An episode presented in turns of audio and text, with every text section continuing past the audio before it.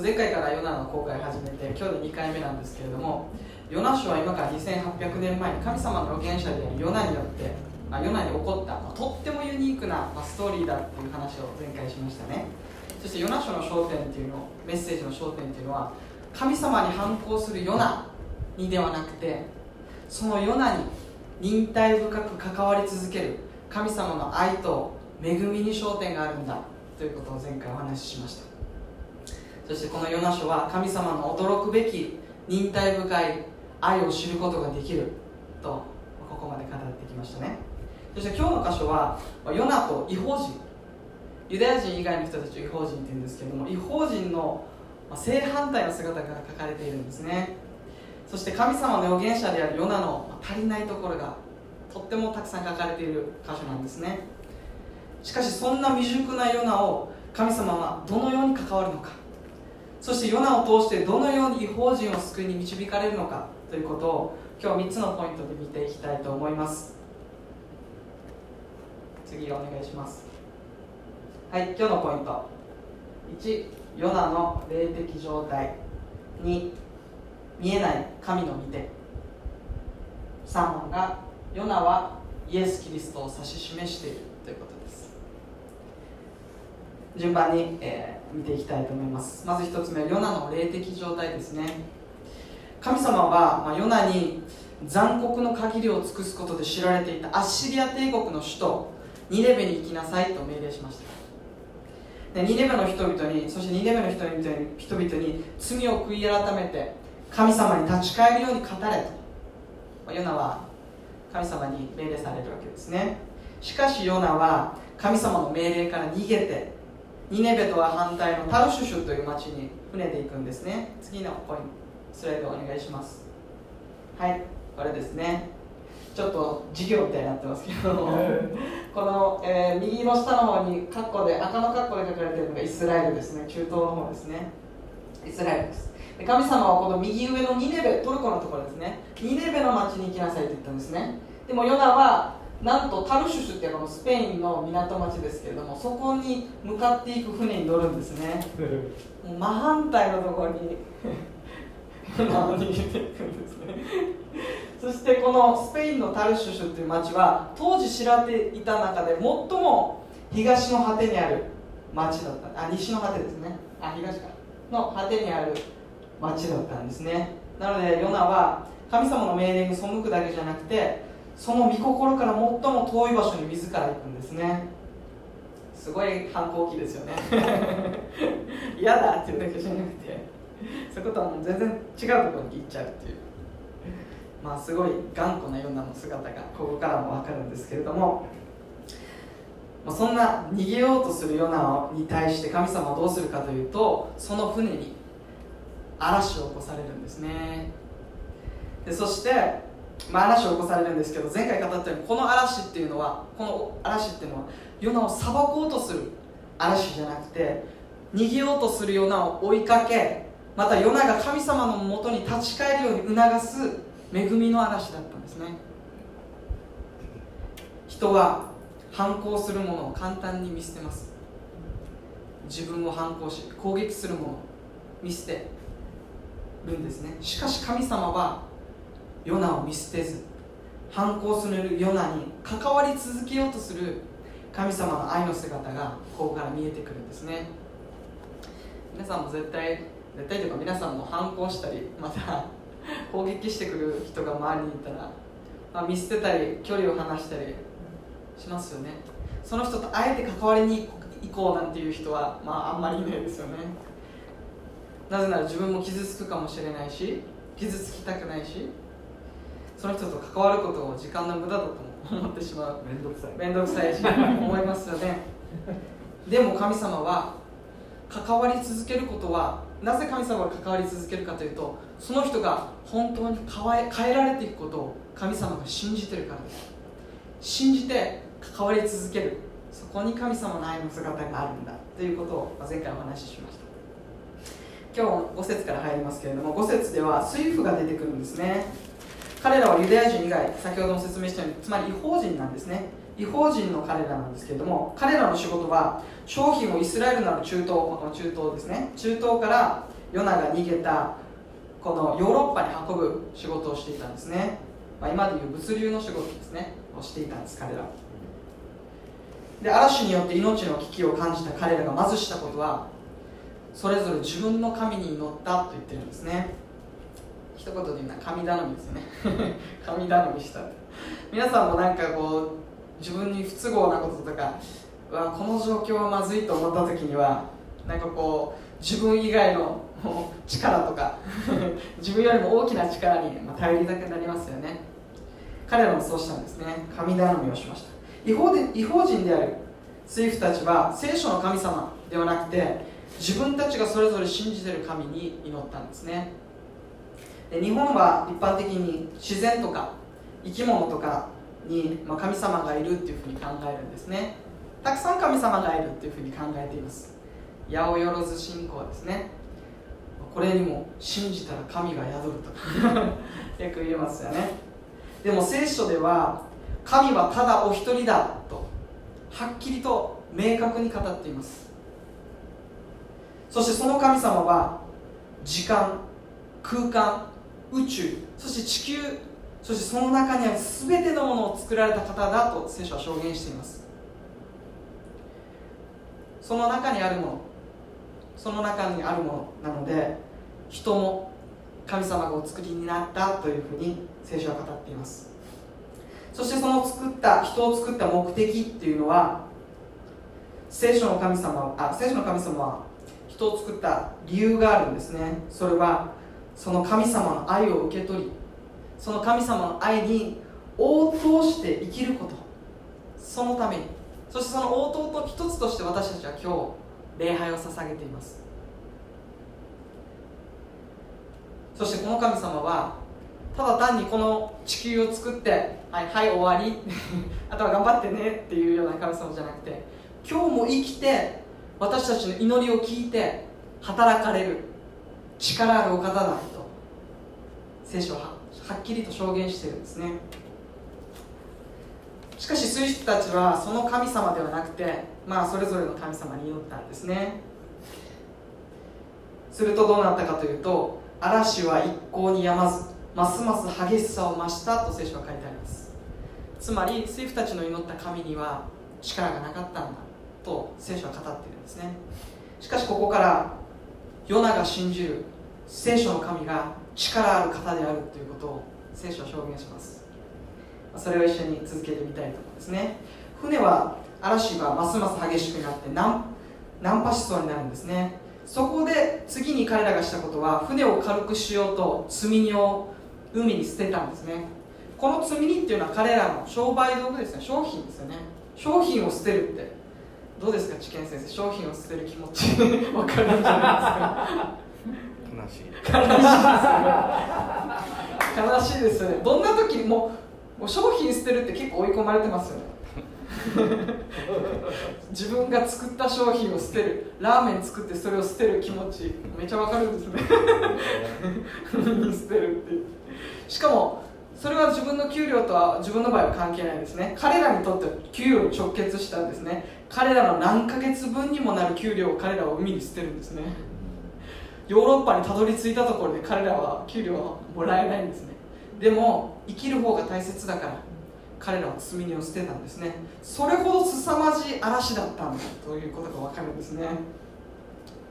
すごいですね。そんな激しい嵐の中でヨナは何してたかというとヨナは船底に降りて横になってぐっすり寝入っていたと聖書は書いてあるんですね。こんな嵐の中でヨナは一人船の下に行って寝てたんですね。このヨナの姿まあ面白いなって思うんですけどこのヨナの姿は何かを表してるんですね。それは何を表してるかというとヨナが霊的に鈍感になっている。霊的に落ちていってるヨナの姿をここで表しているんですね、まあ、どういうことかというとヨナは神様の命令からまず逃げ出したんです。そして神様の命令から逃げ出して神様に背を向けているにもかかわらずここで平然と寝ているんですね 寝ていられる。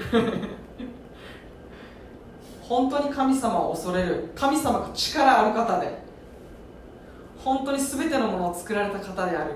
そしてヨナは神様に従っている。にもかかわらずその神様に背を向けてるのに平然と寝れる。この神経。ヨナの何かがおかしくなってるんですね。そしてそれだけじゃなくて船に乗っている人たちが助かるかに全く関心を示してないんですね。ヨナは。まあなりようになればいいさと。この人たち助けてください神様なんて。思ってもいないんですね。この人たちが、戻りましょうね。ヨナはこの嵐の中にいる人たちが助かるかなんてこれっぽっちも関心を示してないんですね。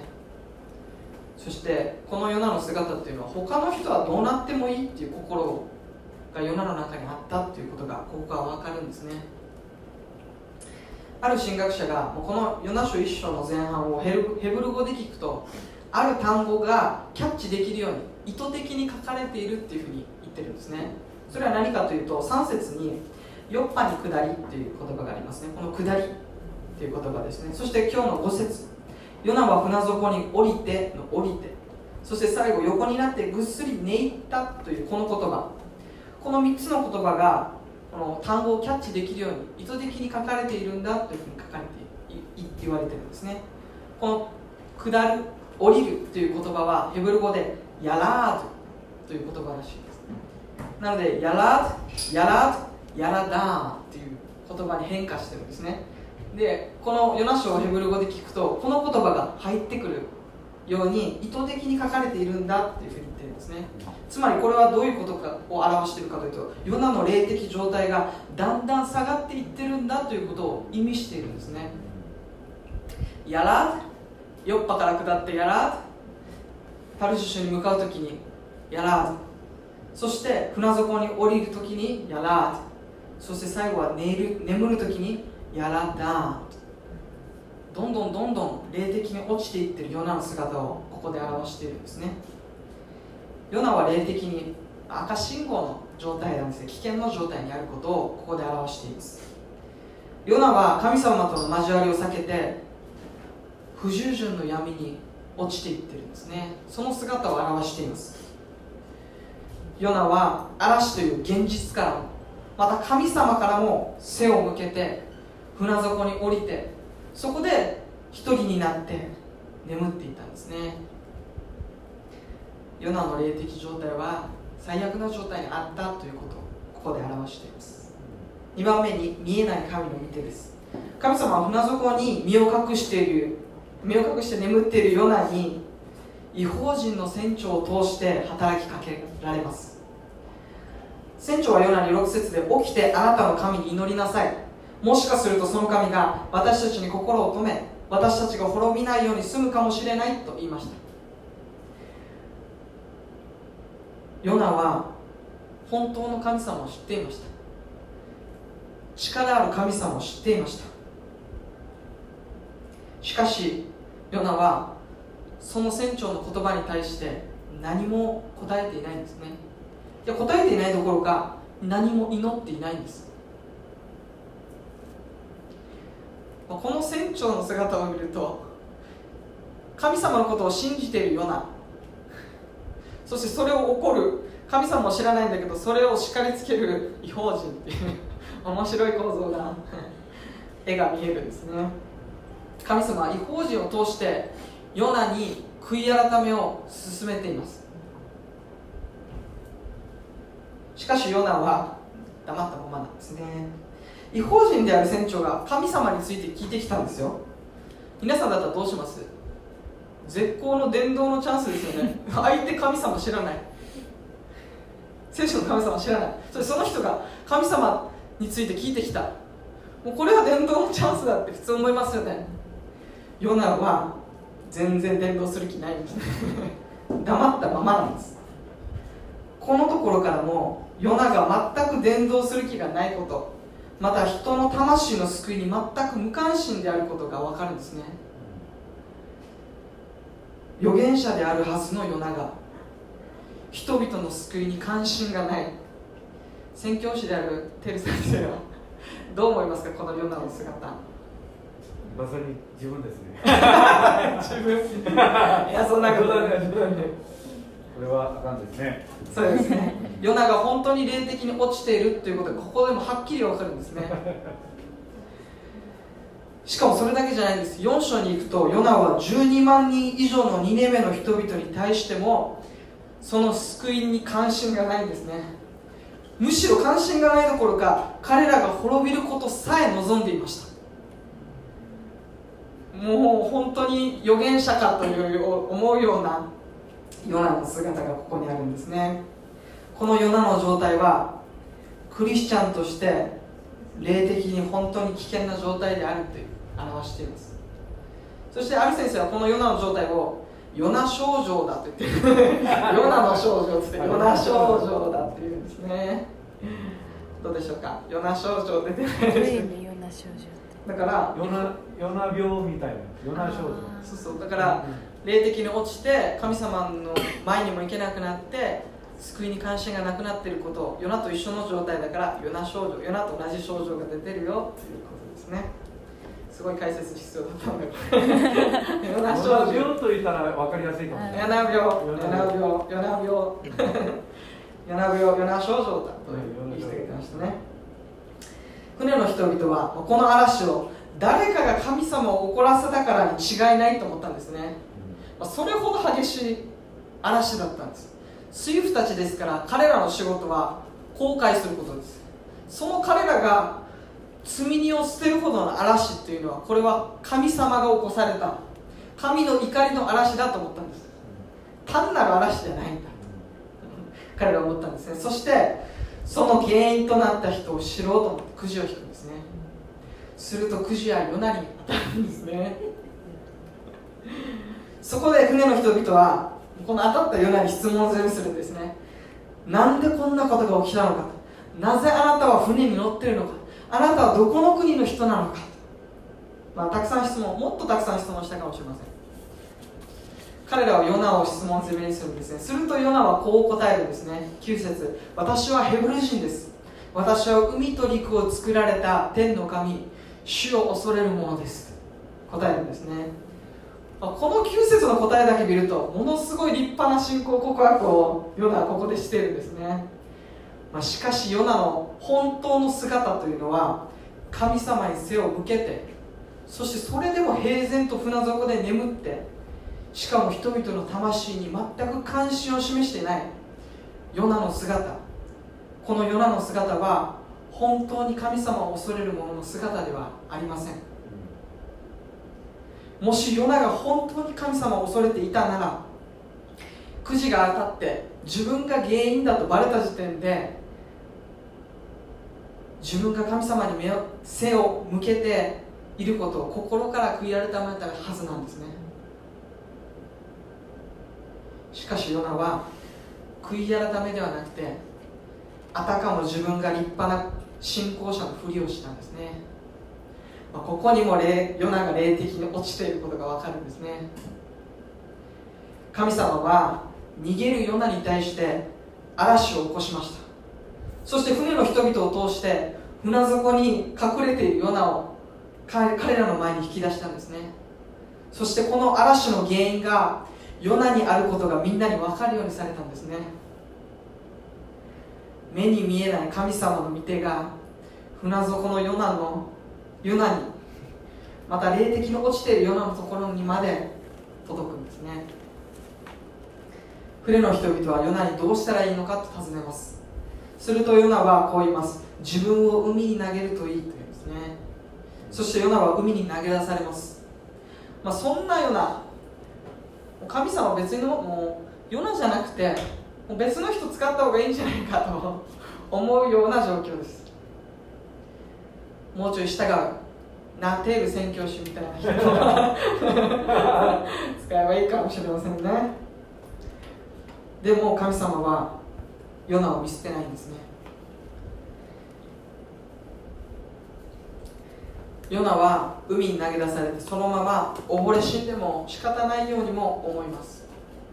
しかし神様はそんなヨナのために大きな魚を備えてヨナを救い出されます神様は船底よりもさらに深い海底にまで落ちたヨナを救い出してくださるんですね。この海底に落ちるっていうのはヨナがもっと深い霊的に落ちていった姿を表しています。しかし神様はその深みまで神様の救いの御手が伸ばされたんだとこの一章で語っているんですね。どんどん落ちていくような。しかし落ちていくヨナに対して救いの御手を述べ続ける神様のその愛の姿がここに表されています。人は簡単にヨッパヨッパカがあニネベに行かないでタルシュシュに行く時点で私が神様だったら見捨てます。でも神様は見捨てられず船のところまで追いかけてそして船底にまで逃げたヨナに対して神様は関わりいや船底よりももっと海の底まで神様はその救いの御手を伸ばされるんですね。すごい神様の寛容な神様の姿がここに表されているんですね。人間が落ちるところまで落ちたなと思った時でさえ神様の救いの御手は伸ばされるの伸ばされるんだということをここから見ることができます。今あなたがたとえどんなに落ちたなと自分は本当に落ちて底辺にまでもうこれ以上落ち落ちないなと思うところまで落ちたとしても神様はそこから救い出すことができるお方だと。ここにそうヨナに関わる神様の姿からそのことが分かるんですね。すごい神様。どこまでも許しどこまでも手を差し伸べてくださるこの神様の姿に私たちは心打たれると思うんですね。刑務所であってもまた孤独にあったとしてもまた罪の泥沼にあったとしても神様はそこから救い出すことができる。神の御手はそこそのところまで差し伸べられるんだと。ここで見ることができるんですね。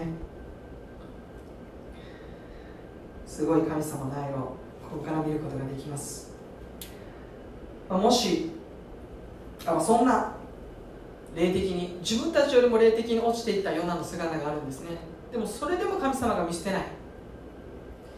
ヨナは今日は模範的なヨナの姿ではないんです。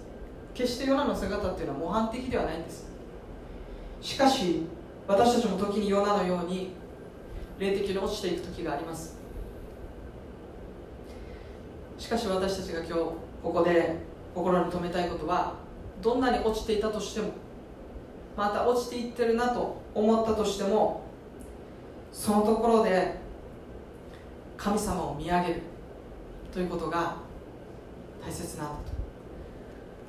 ますます罪に落ちていくんじゃなくてこの罪から離れて神様どうぞこんな私を助けてください。救い出してくださいと神様に救いを求める悔い改めて神様の方を向くこと。それが私たちが今私たちができることなんですね。私たちは自分で落ちて霊的に落ちていく私たちを止めることはできません。また救い出すことも人間の力ではできないんだとここで表しているんですね。その救いはイエス様の十字架にあります。どんなに落ちたとしてもどんなに落ちぶれたとしてもイエス様を見上げる者をイエス様は救い出してくださるんだ。神はあなたを救い出してくださるんだ。私たちは落ちていくことに目を留めがちですけれど。そうじゃなくて落ちていく自分ではなくて救いの御手を差し伸べ続けてくださる。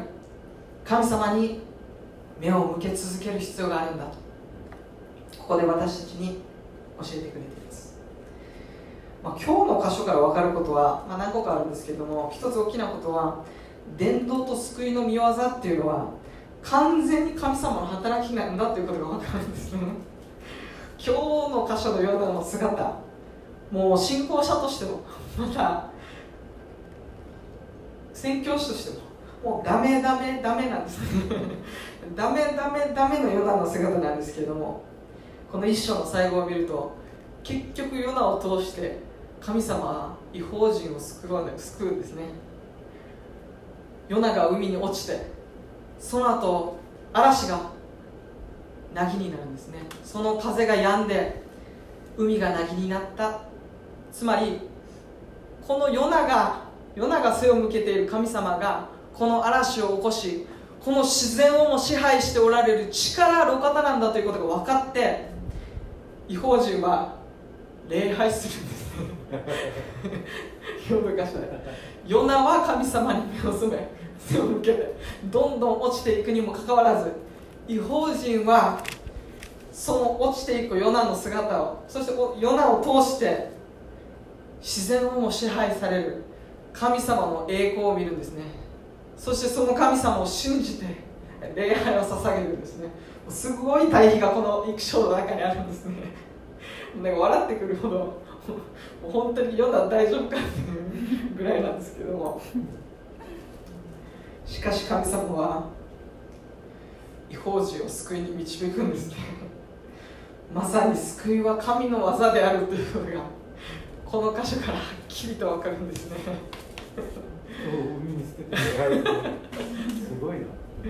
私たちはどっかで本当に信仰深くて人間的にも人格的にも整った人が通して神様は救いの宮沢をされるんだと思いがちなんですね。しかしもちろんそういう人を通してもいやそうじゃないヨナを通しても神様は救いの宮沢を起こされるんだと働かれるんだという凄まじいメッセージがこの列書の中に隠れているんですね。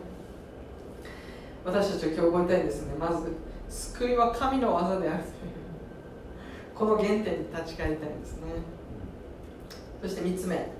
ヨナはイエス・キリストを指し示しているということです。ヨナのヨナのあたり800年後に地上にヨナよりもさらに優れた救い主が来られます。そのお方こそイエス・キリストです。イエス様もある時にガリラヤの湖で激しい嵐の中で船の中でぐっすり眠るっていうことがあったんですね。ガリラヤ湖で。すごい激しい嵐があったんです。でそれでイエス様の十二弟子は必死にこぐんですね。もうこの嵐を抜けよう抜けようとするんですね。しかしその嵐が激しすぎて前に進むことができなくなるんですね。その時イエス様はどうしたかというとイエス様寝てたんですね。ぐっすり眠っていたんです。そしてイエスイエス様は弟子たちに起こされるんですね。起こされて助けを求められます。そこでイエス様はどうしたかというと風と湖を叱りつけるんですね。すると風は止み海は凪になったと聖書は証言してるんですね。それを見た弟子たちはどう思ったかというとこの風と湖までも言うことを聞く方とはこの方とは一体誰なんだというふうに言うんですね。つまりこのイエス・キリストこそ自然を支配しておられる誠の神だということをここで教えようとしてるんですよ弟子たち。このイエス様のストーリーっていうのは今日のヨナのストーリーにもめちゃくちゃ似てるんです。皆さんも気づいてると思いますけど。タルシュ周期の船に乗った違法人たちもまたイエス様の十二弟子たちも聖書の神様はまたイエス様は自然をも支配しておられる方だということをこのストーリーから示されてるんですね。イエス様が寝ておられたのはヨナのように神様に背を向けて心が冷え切っていたからではありません。イエス様がなぜ嵐の中で寝ていたのかというとそれは嵐を救う方がここにおられるんだということを弟子たちが分かるように分からせるためにイエス様はそこで寝ておられたんです。今日ここから分かることは私たちも人生の嵐を通る時があります。それは信じてる信じてないに関係ありません。人は皆人生の嵐を通っていきます。しかしその嵐の中ではっきりと救いがあるんだということを私たちは知っているんですね。みんな嵐を通っていくんです。しかしその嵐の中でその嵐をどう抜けていくことができるのかどうその嵐を通っていくことができるのかというのは全く違うんです。イエス様を信じる私たちはこの人生の嵐の中にあったとしてもイエス様が共にいてくださるなら必ずその嵐を抜けることができると信じてその嵐の中を通っていくことができるんですね。しかしイエス様を知らない人たちはその嵐の中で何を頼り何を信じてどうどの方向に向かっていけばいいのか分からずその嵐の中を進んでいくんです。それはものすごい不安と恐れの嵐の中を進んでいくんです。しかしイエス様を信じる私たちはそうではないんです。このイエス・キリストがこの私の人生の嵐をも支配しその嵐から救ってくださるお方が私たちと共にいてくださるんだということを知ってその嵐の中にを通っていくことができるんですね。もし私たちが人生の嵐を通っているならイエス様以外のものを頼りにしたりまた何かを捨てることでそれから助かろうとするという方向ではなくて私たちの人生の人生という船に一緒に乗ってくださっているイエス様に目を向けてその方に救いを求めていくことが私たちにはできるんですね。もし今人生の嵐の中にいるなといる方がおられるならどうぞイエス様以外のものではなくてイエス様により頼んでください。イエス様をイエス様に助けを求めてください。人生の嵐からあなたを救い出してくださるお方はイエス・キリストただお一人だということを今日このヨナ書一章から私たちに主が語ってくださっていると信じます、今週1週間も私たちの救い主はイエス・キリストただお一人なんだということをもう一度受け取ってイエス様を見上げてこの人生の嵐にではなくてその嵐を収めておられるイエス様に目を向けて。共に今週1週間も歩んでいきたいと思います。お祈りします。愛する天のお父様あなたの皆を褒めたたえます。今日はヨナが本当にどんどん霊的に落ちていく姿を目の当たりにしました。しかし神様そんなヨナにもかかわらずあなたは救いの身の御手を差し伸べ続けてくださるお方であることを同時に私たちに語ってくださり感謝します。私たちは時に浮き沈みが激しいものです。引き上げられたりまた本当に落ち込んでしまう時もあります。でも神様どのような状況にあってもあなたが共にいてくださりあなたが私たちを救い出し時にへり下らせ時に引き上げてくださるお方であることを感謝します。イエス様どうぞ今人生の嵐の中におられる方がいるならどうぞあなたご自身に目を向けイエス様あなたに助けを求めることができます。どうぞその信仰を与えてください。イエス様あなたがヘブル人への手紙で語ったように信仰の創始者であり完成者であるイエス・キリストをイエス・キリストに目を向け続けなさいというその御言葉を今日私たちのうちに心に刻んでくださったことを感謝します。今週1週間さまざまな状況や場所は変われど私たちの助けと救いが変わらずイエス様にあることを覚えて力強く歩んでいくことできますように助けてください。イエス・キリストの皆によってお祈りいたします。アメン。